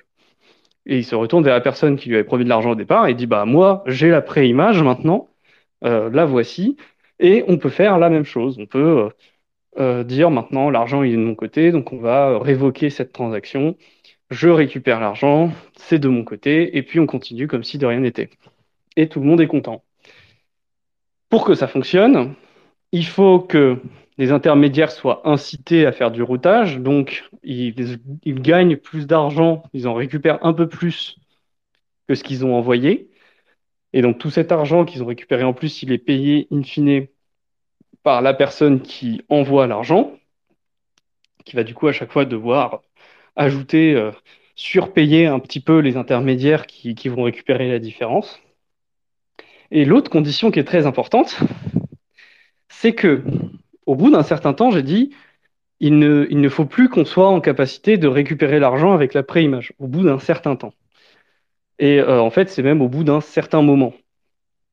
Et euh, donc, notamment, ce qui va se passer, c'est qu'on va dire, OK, mais en fait, il faut que moi, en tant qu'intermédiaire, si jamais il y a un problème, il faut que j'ai le temps de pouvoir récupérer la préimage on-chain et me retourner vers l'autre, vers la personne qui m'a proposé l'argent au départ et récupérer l'argent. Donc, il faut que le timing jusqu'à que l'expiration de ce paiement conditionné à la révélation d'un- d'une préimage, il faut que celui qui arrive expire plus tard que celui qui s'en va. Et il faut que la différence entre les deux, elle soit suffisamment importante. C'est ce qu'on appelle le CLTV delta, donc euh, Check Lock Time Verify delta, c'est-à-dire la différence entre les deux Check Lock Time Verify associés aux HTLC, donc aux, aux paiements qu'on fait sur le Lightning Network en tant que nœud de routage et enfin qu'on fait, qu'on fait sur le Lightning Network. Et donc euh, voilà, ça c'est la situation quand ça se passe bien. Et là, l'attaque qui s'appelle donc Recycling Mempool, Replacement Recycling Mempool, l'idée de l'attaque, ça va être de dire quand on va faire un paiement, on va, on va, on va proposer d'initier un paiement. Sauf que la personne qui est censée recevoir l'argent ne va pas révéler la préimage. En tout cas, elle va la révéler de manière très sélective. Elle ne va pas la révéler à la personne qui est attaquée, qui est en fait le dernier nœud de routage sur la route. Elle ne va pas du tout lui révéler. Et ce qu'elle va, euh, ce qu'elle va faire à la place, c'est qu'elle va attendre. Et à un moment, on va approcher de l'expiration. Et à ce moment-là, bah, le nœud de routage, il voit qu'il a de l'argent peut récupérer on-chain que si il ferme, comme il n'a plus de réponse de, la personne en face, il n'a pas le choix que de fermer le canal de, manière forcée. Donc il va forcer la fermeture du canal. Et là, il n'y a rien de particulier encore. Il n'y a pas de problème, la, transaction va se confirmer, il n'y a pas de souci. Et puis, il va faire une transaction pour récupérer l'argent dans le HTLC. Et c'est là qu'il va se passer quelque chose. En fait, l'attaquant, ce qu'il va faire, c'est qu'il va essayer de faire en sorte que cette transaction qui récupère l'argent après un certain temps n'arrive pas au mineur, qu'elle ne puisse pas arriver au mineur. Et en retardant suffisamment cette transaction, au bout d'un certain temps, le gars n'arrive toujours pas à récupérer l'argent qu'il est censé récupérer parce que le temps expire. Et cette fois-ci, c'est l'argent qui lui a été, enfin le, paiement, le premier paiement qu'il avait reçu d'abord pour ce routage, qui lui va se mettre à expirer au bout d'un certain temps. Et quand lui expire, et eh bien du coup, il peut pas. Là, la personne qui, euh, qui attaque ce nœud va révéler la préimage, récupérer l'argent, et du coup, il se retrouve à avoir transféré de l'argent, mais ne pas avoir récupéré de l'argent en échange par la personne qui lui avait envoyé de l'argent, euh, euh, qui lui avait dit je peux t'envoyer de l'argent si tu me révèles une certaine valeur. Et donc, du coup, bah, c'est une sorte de double, double dépense, mais sur la, sur l'intermédiaire de routage. Donc voilà, c'est en ça que l'attaque va, enfin, c'est ça que l'attaque va faire. Ça va être la capacité de double dépenser un nœud de routage sur Lightning.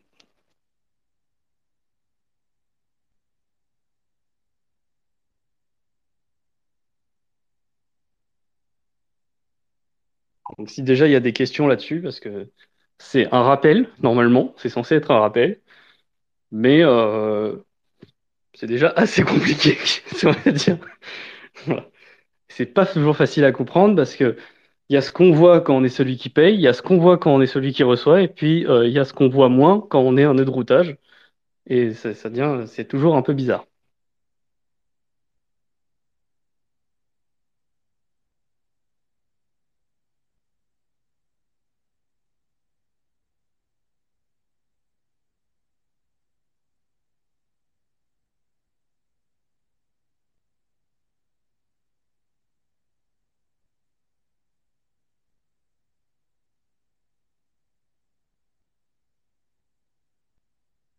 Bon, il n'y a pas de questions? On continue? Bah, euh, moi, jusque-là, euh, j'ai compris.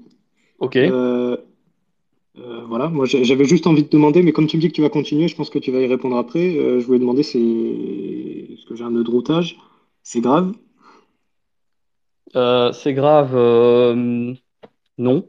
C'est juste. c'est pas, pas forcément grave parce que c'est pas, ça va pas être une attaque facile à faire parce qu'il va falloir euh, jouer de cette révélation de la préimage de manière assez euh, subtile, assez fine. Euh, donc en fait, ça dépend déjà aussi de si ton nœud de routage il est très facile à identifier dans, dans l'internet public ou pas. Et ça dépend aussi de si tu as beaucoup de valeur, si tu mets des CLTV delta sur tes nœuds qui sont assez importants ou pas. Euh, voilà, c'est si tu acceptes des canaux avec tout le monde ou pas. Voilà, ça dépend de, de plein de choses. Et là, c'est juste euh, ce qu'a révélé Antoine Riard, c'est juste une, une attaque théorique. Euh, Il n'y a personne qui a révélé euh, avoir été victime de ça ou ça n'a jamais été observé, non? Non, ça n'a pas été, enfin, on n'a pas de retour sur ça, effectivement. On n'a on n'a jamais vu ça. Euh, la raison aussi est qu'on a besoin d'un environnement où les frais sont relativement élevés. euh, et en l'occurrence supérieur au minimum de relais phi. Or, actuellement, euh, enfin, tu vois que ça a jamais été très long. Ça, ça existait, mais ça a jamais été très long. C'est-à-dire que même aujourd'hui, même si la même poule, elle est très chargée, euh, aujourd'hui, les gens payent des, frais qui sont très proches du minimum quand on n'est pas très pressé. Or, tu as quand même un peu de temps, même si tu es, si pressé pour réagir à l'attaque, euh, tu as quand même un peu de temps. Tu as de l'ordre d'une demi-journée en général.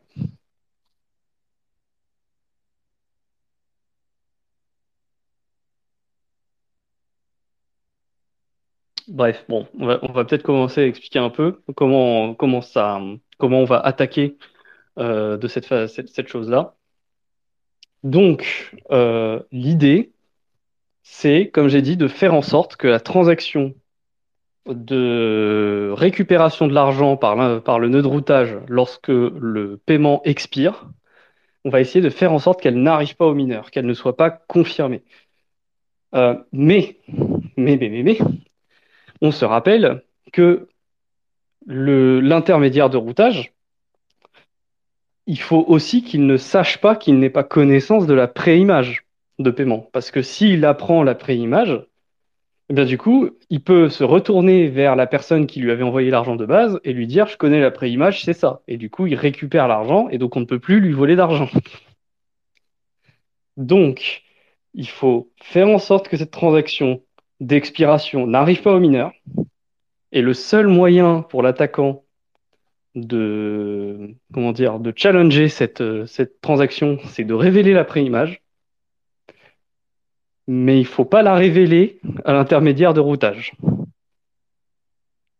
Donc déjà, si on est un nœud, si l'intermédiaire de routage il est dans le, réseau Bitcoin, qu'il a plusieurs nœuds, et qu'on n'a pas identifié tous les nœuds Bitcoin de l'intermédiaire de routage, et bah, eh bah c'est pas garanti hein, que ça va fonctionner l'attaque, parce qu'on va essayer, et puis euh, il va prendre la préimage parce qu'à un moment il va la voir passer, parce qu'il faut quand même bloquer les mineurs là-dessus, et du coup il va, euh, il va récupérer son argent.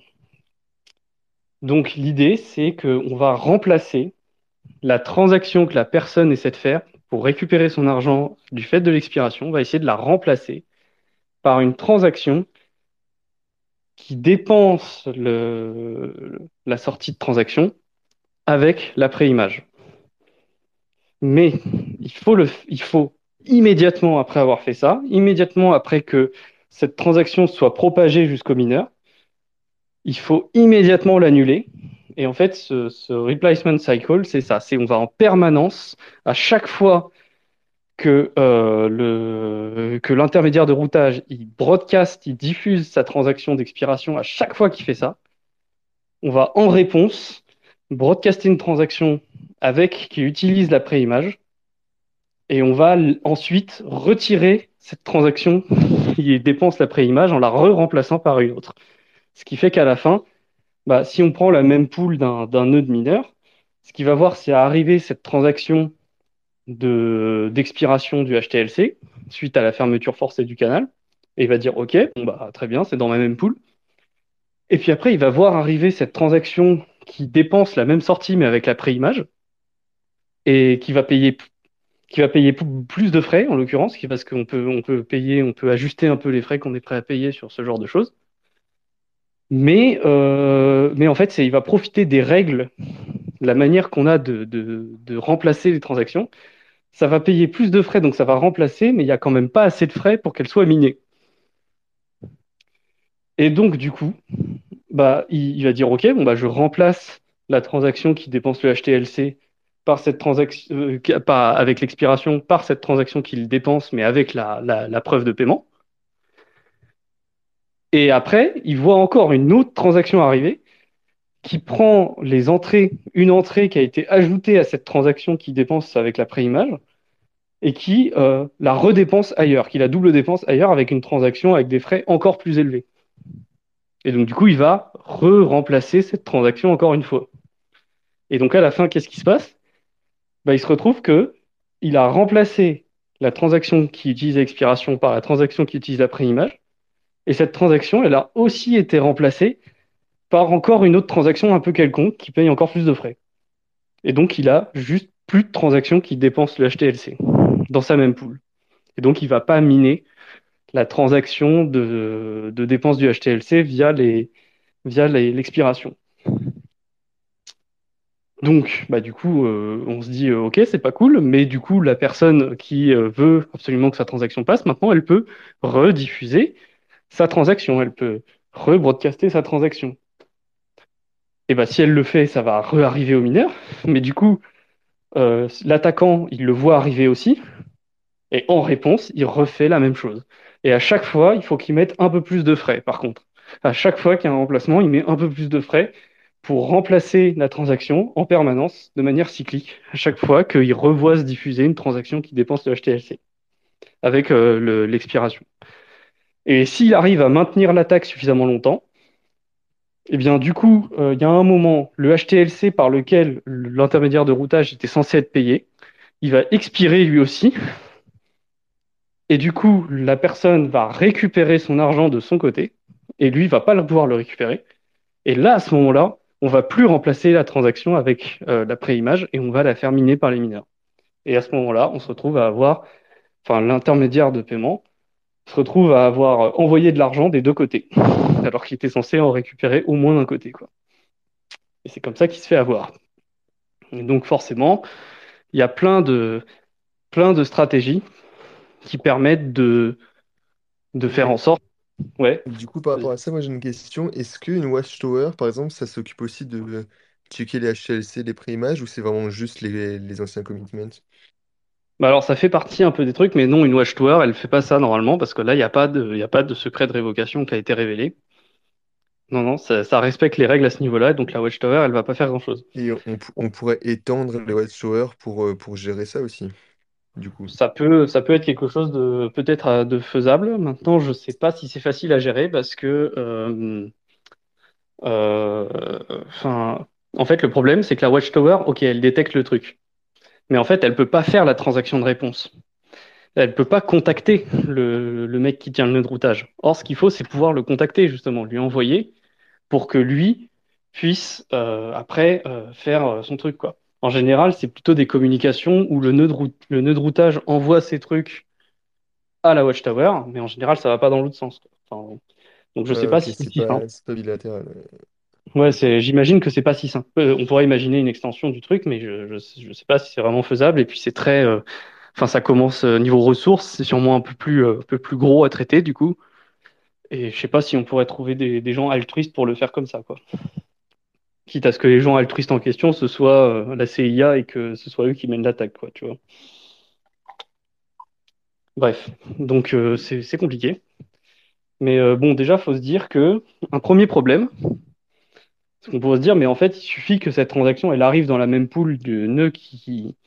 Cette transaction, elle est censée arriver au mineur. La transaction de remplacement, elle arrive au mineur. Donc, elle peut bien arriver à l'intermédiaire de routage aussi via son nœud Bitcoin. C'est possible. Mais pour ça, il faut surveiller, il faut la même poule. Et en fait, au premier problème au départ, c'était qu'en fait, les nœuds Lightning ne surveillaient pas la même poule. Ils surveillaient la blockchain. Ça, le, le bloc, il fallait attendre qu'elle soit binée pour qu'ils puissent commencer à traiter le truc à récupérer les, informations dans la, dans la transaction. Donc un premier truc déjà, c'était de dire bon bah maintenant je fais du scanning de même pool et quand je vois arriver une transaction dans la même pool qui, qui a la préimage, je la, je la chope tout de suite et hop, je, je fais la transaction qui va bien. Donc ça, déjà, ça, ça rend les choses très compliquées. Ensuite, il peut aussi broadcaster plus souvent la transaction. Parce qu'à chaque fois qu'il broadcast, eh ben, faut que les, faut que l'autre y refasse une transaction de remplacement, qu'il l'ajoute à sa chaîne de remplacement et qu'il paye un peu plus de frais. Donc pareil, compliqué. Euh, donc il y a plein de petites choses comme ça. C'est comme on, doit révéler de l'information de manière très sélective et que l'information, ça se propage extrêmement vite, surtout dans le réseau Bitcoin, eh ben, c'est vraiment pas facile à mener comme attaque. Ce qu'il faut faire, en fait, ce serait éclipser les mineurs. Ça, ce serait optimal. C'est-à-dire euh, filtrer les transactions qui arrivent aux mineurs. Il faudrait être capable de trouver les nœuds des mineurs et les isoler pour ensuite pouvoir leur servir les transactions euh, comme, euh, comme il faut, entre guillemets, censurer les transactions comme, on veut pour que ça se passe à peu près bien. Sinon, bah, faut être capable d'isoler aussi le nœud de routage. Donc, par exemple, si vous utilisez le ClearNet pour votre nœud de routage et que vous avez un nœud Bitcoin, qui a la même adresse IP, bah du coup, on peut euh, saturer les connexions du, du nœud Bitcoin parce qu'on sait quelle adresse IP est là, donc on force des connexions dessus, puis on sature toutes ces connexions, et on bloque la propagation d'informations. Et donc, du coup, ça facilite encore un peu le, système. Donc voilà, ça dépend. En fait, il vraiment euh, vivre caché, quoi. Donc c'est pas mal d'avoir un truc où les deux, les deux nœuds sont sur Tor, de diversifier les réseaux sur lesquels on se connecte avec, euh, avec son nœud Bitcoin, du ClearNet, du Tor et tout ça. Mais euh, fondamentalement, ça, reste une attaque qui est très difficile à. Enfin, on ne peut pas 100% garantir euh, de, 100% garantir que l'attaque peut pas se produire, quoi. C'est un peu probabiliste comme attaque. Et il y a, y a A5 qui a, qui a voulu réagir en tant que gros, euh, gros nœud de routage. Et ils ont dit que euh, la vulnérabilité était, était réelle, mais par contre que la, que, que c'était vraiment surévaluer euh, la, la sévérité, quoi. Enfin, la... c'est, c'est pas ils vont pas dire le contraire. Hein. Donc, donc, donc pour eux, ça existe, mais il n'y a, y a pas de quoi ça, s'affoler autant. Et du coup, moi, je me demande pourquoi, pourquoi Antoine, il, s'est barré sur ses gros chevaux en disant qu'il arrêtait de bosser sur Lightning. Je me demande si c'est à cause de ça ou si juste il en avait marre, il en a profité pour arrêter, quoi. je pense qu'il y a, un peu des deux parce que je sais qu'il y avait eu des histoires, il y avait eu des histoires un peu bizarres avec des personnes qui travaillent sur le protocole Lightning aussi et lui, euh, des, des choses qui avaient quand même fini avec des lettres d'avocat et tout, donc c'était pas, je pense que c'était pas très drôle pour lui aussi. Euh, mais euh, après, Antoine, c'est aussi que lui, euh, Antoine, bah, pour avoir un peu discuté avec lui à différents événements et, et, tout ça, il, il, veut vraiment quelque chose qui soit très très safe, qui soit très très propre, qui soit voilà, qui soit bien sûr d'utilisation. donc voilà, il essaie de, de, il a ce côté un peu parano, mais c'est tout à son honneur aussi. Et voilà, je pense que c'est aussi son côté très euh, faut pas se presser, faut pas commencer à casser, euh, à mettre le, ajouter des nouvelles features alors que le système n'est pas complètement sûr. Euh, voilà, donc c'est, après lui il estime que la vulnérabilité en fait quelque part, euh, c'est, il n'y a pas forcément besoin de, de, gros gros moyens. Par contre, faut être capable d'avoir de grosses connaissances. Et si on sait des choses, bah, on peut mener cette attaque sans forcément dépenser beaucoup de fric. Et c'est Bon, et puis c'est une attaque qui concerne que les nœuds de routage, donc c'est pas non plus la fin de Lightning, mais c'est, quand même une attaque qui peut être assez sérieuse. Euh, et aussi, ce qu'il faut se dire, c'est que ça fait un certain temps qu'il y a des recherches qui se font sur euh, la gestion des mêmes pools et la gestion des transactions de remplacement dans les mêmes pools, que ça a été euh, la foire, hein, concrètement la foire au drama, ou différents trucs sur comment on doit remplacer les transactions dans la même pool, parce que par exemple, Antoine Riard, c'est lui qui avait euh, fait une PR pour ajouter une option sur Bitcoin Core pour le passer en full RBF, c'est-à-dire en remplacement par les frais, quel que soit le flag, quels que soient les, bits de remplacement de la transaction, c'est-à-dire quel que soit si la transaction est considérée comme remplaçable ou pas euh, d'après euh, BIP 125. et, bon, bah, malgré toutes ces recherches-là, tu vois, ils trouvent, en cherchant sur L2, en faisant de la recherche sur L2, ils trouvent cette vulnérabilité-là. Et euh, bon, et elle n'est pas complètement corrigée, quoi. Elle, elle est là depuis décembre 2022 et on n'a pas encore de solution pérenne pour la corriger. Donc peut-être qu'après, euh, bah, c'est aussi qu'il y a des gens qui s'y sont désintéressés et que peut-être il a voulu faire réagir là-dessus. Euh, après, je pense aussi que ça vient euh, bah, de son envie de de moins traîner avec les gens sur Lightning et de plus rester sur Bitcoin. Donc euh, du coup, il est revenu sur Bitcoin, il travaille sur. Enfin, voilà, je le vois, euh, je le vois reviewer Erlay par exemple. Donc ça, c'est le genre de choses, je pense, qui, qui intéresse beaucoup, quoi. La propagation, les, les, problématiques de propagation sur le réseau, j'ai quand même l'impression que c'est quelque chose sur lequel il se, concentre pas mal. Donc il voit ça comme un gros truc parce que bah, c'est un gros sujet pour lui et il voit pas de solution évidente, donc il considère que ça c'est quand même très impactant. Je pense aussi qu'il y a ça. Et bon, bah, du coup, euh, il préfère se concentrer là-dessus, je pense. Mais oui, effectivement, c'était pas très. On dire, je pense que le mail était un peu bizarre dans la manière avec laquelle il était écrite, parce qu'on avait l'impression qu'effectivement, il disait oh là c'est trop grave, euh, fini Lightning, euh, je m'en vais. Alors que bon, je pense que c'était un peu plus subtil que ça, le message quand même. C'est lui aussi qui avait fait un commentaire sur euh, la proposition de James O'Byrne avec 118, euh, 119 et upvolt. il me semble. hein. Et il avait dit justement de mémoire euh, que c'était euh, qu'il n'y avait pas assez de propositions, qu'il n'y avait pas assez de, travail, que c'était pas encore prouvé, que c'était trop rapide. C'est surtout un manque d'application. C'est-à-dire, euh, on... enfin, lui, le reproche qu'il fait, c'est de dire, vous venez avec vos idées, vous dites on peut faire des choses en théorie, mais en pratique, vous montrez pas du code. Et du coup, bah, on ne sait pas si en fait ça va suffire. Tu vois, typiquement, le, le genre de truc qui, qui est dans, le genre, dans le, genre de truc qui est bien, agaçant quand même. Tu prends par exemple le bit de parité dans donc c'est euh, dans Taproot les clés publiques, euh, on ne donne que la coordonnée X de la clé. Et normalement, il y a deux coordonnées Y qui correspondent, et il y en a une qui est dite paire et l'autre qui est dite impaire. Et dans Taproot, on va dire, on choisit à chaque fois celle qui est paire. Comme ça, ça enlève le bit de parité. Bah, tu vois, Taproot, on nous l'a vendu en disant, ouais, ça permet de faire musig, c'est vachement bien, etc. Bah, les mecs font musig, commencent à le coder, et là, ils commencent à dire, ah ouais, mais le bit de parité. Parce qu'en fait, quand tu dérives la clé publique euh, agrégée, bah, faut qu'elle ait le bon bit de parité, parce que sinon, elle n'est pas considérée comme, euh, enfin, elle sera pas considérée par le protocole, en fait. Donc, du coup, en fait, ça rajoute plein de difficultés dans le code. Et donc, en fait, au début, on se dit, ouais, ouais, c'est une bonne idée et tout. Et puis, en fait, après, on, commence à coder les trucs. Puis là, on voit que, ah bah, en fait, euh, peut-être pas, tu vois. Peut-être qu'on n'aurait pas dû faire ça. Peut-être qu'on n'aurait pas dû le faire comme ça. C'était quoi Et qui donc, justifiait? C'était quoi qui justifiait ça, justement, d'enlever le, le bit de parité sur les clés Schnorr? bah, ça permet d'économiser un octet par sortie. non, même pas. Si, un octet. Si Un pour le coup, c'est ouais, un octet. raison.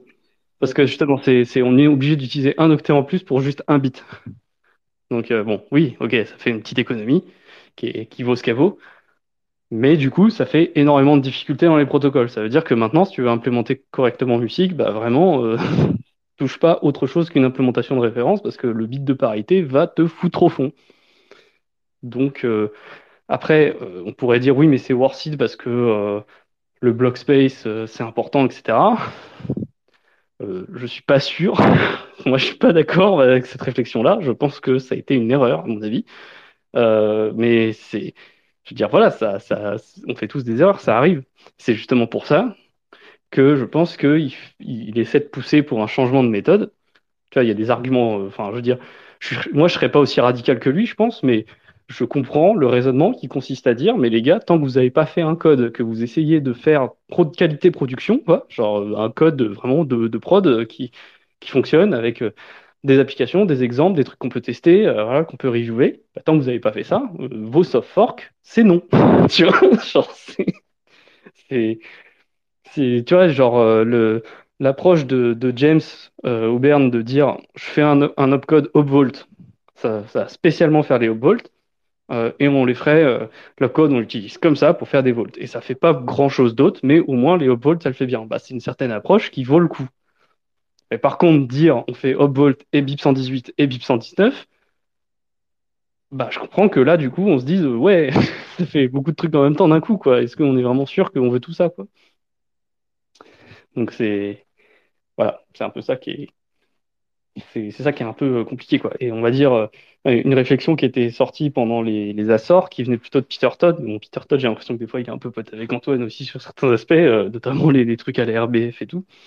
Peter Todd, il avait il avait il avait rebalancé son argument de, dire oui mais maintenant Bitcoin c'est un c'est un triard en assets, donc euh, faut pas faire n'importe quoi avec. Bon, c'était peut-être un peu exagéré de dire que c'est juste la valeur qui justifie ça, mais c'est surtout qu'en fait on voit que bah, à chaque fois, on fait des soft forks et on, on fait le code qu'après.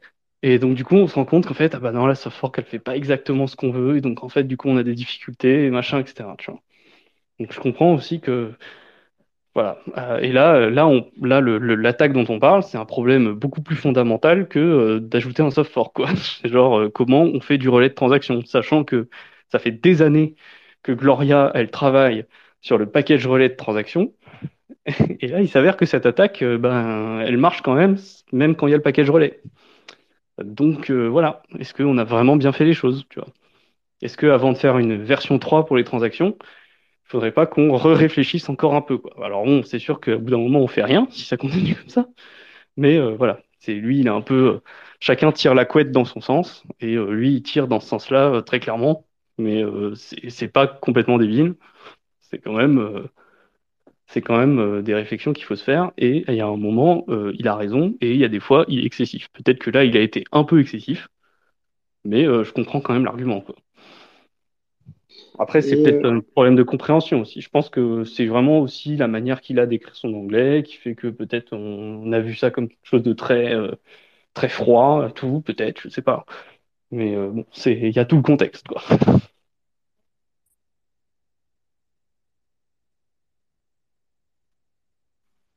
ouais, et je voulais demander, il, il travaillait pour Ledger lui avant, c'est ça? Je sais pas du tout, peut-être. Je, je sais plus. Mais euh, là, il, il travaille pour qui? Il est indépendant? Je pense, en tout cas, il, il doit faire du, du- je me demande s'il fait pas du consulting ou des choses comme ça, ouais. Ouais, parce qu'après, tu as aussi des, des devs, ils essayent de pousser pour que, euh, pour qu'il y ait des trucs pour leur boîte ou des trucs comme ça aussi. Bah ouais, forcément, c'est ça le problème. en compte euh, dans tous les, dans tous les débats. Euh, même quand tu voyais les dé- bah, typiquement, bon, c'est peut-être un exemple extrême, mais euh, les débats sur les drive chains, enfin, Paul était complètement biaisé parce qu'il avait déjà tous ces trucs derrière prêts à lancer avec sa boîte. Bah ouais, forcément. C'est bah, c'est pour ça aussi, enfin, on va pas refaire le, on va pas refaire le match, mais c'est comme avec, euh, c'est comme en 2017, je pense que les vibes de euh, d'anti-Blockstream, c'était aussi quelque part lié à ce genre de comportement qu'on peut avoir aussi.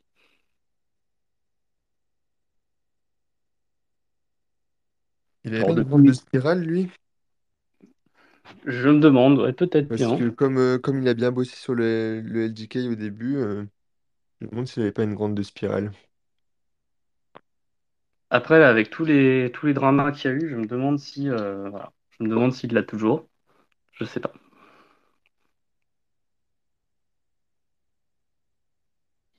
C'est Dorsey. Ouais, c'est ça.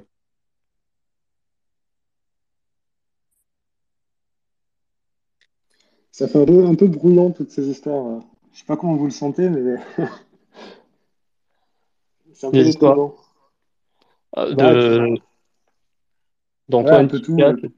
Non, ouais, non, mais un peu cette histoire, puis même après tout ce qui euh, tous les débats autour des covenants, il y en a qui poussent pour des covenants, et après on se rend compte qu'en fait il y a d'autres trucs qu'on sait déjà faire, qu'il n'y a pas besoin, que euh, qu'on a fait des trucs qui étaient pas bien avec Taproot, que euh, même ça, ça rejoint un petit peu les histoires des Ordinals, où on a permis des trucs avec Segwit qu'on voulait pas forcément, et qu'on le découvre des années après. Bah, c'est, si tu veux, en même temps, c'est, cool parce qu'on découvre des choses, quoi. Mais euh, sur les Covenants, ouais, on n'a pas fait le, on a, l'impression qu'on n'a pas encore fait le tour, quoi. On n'a pas encore trouvé euh, la solution, tu vois. Genre, c'est, c'est compliqué. Il y avait OPCTV qui commençait à avoir une, une bonne pub, là. Euh, voilà, après, est-ce que, est-ce est-ce c'est suffisant? Euh, est-ce qu'on veut pas plus? Mais, mais en fait, ce, qu'on voit surtout, c'est que, bah, comme on spécule plus qu'on fait du code là sur les covenants, bah du coup euh, on a du mal à avancer c'est aussi ça quoi.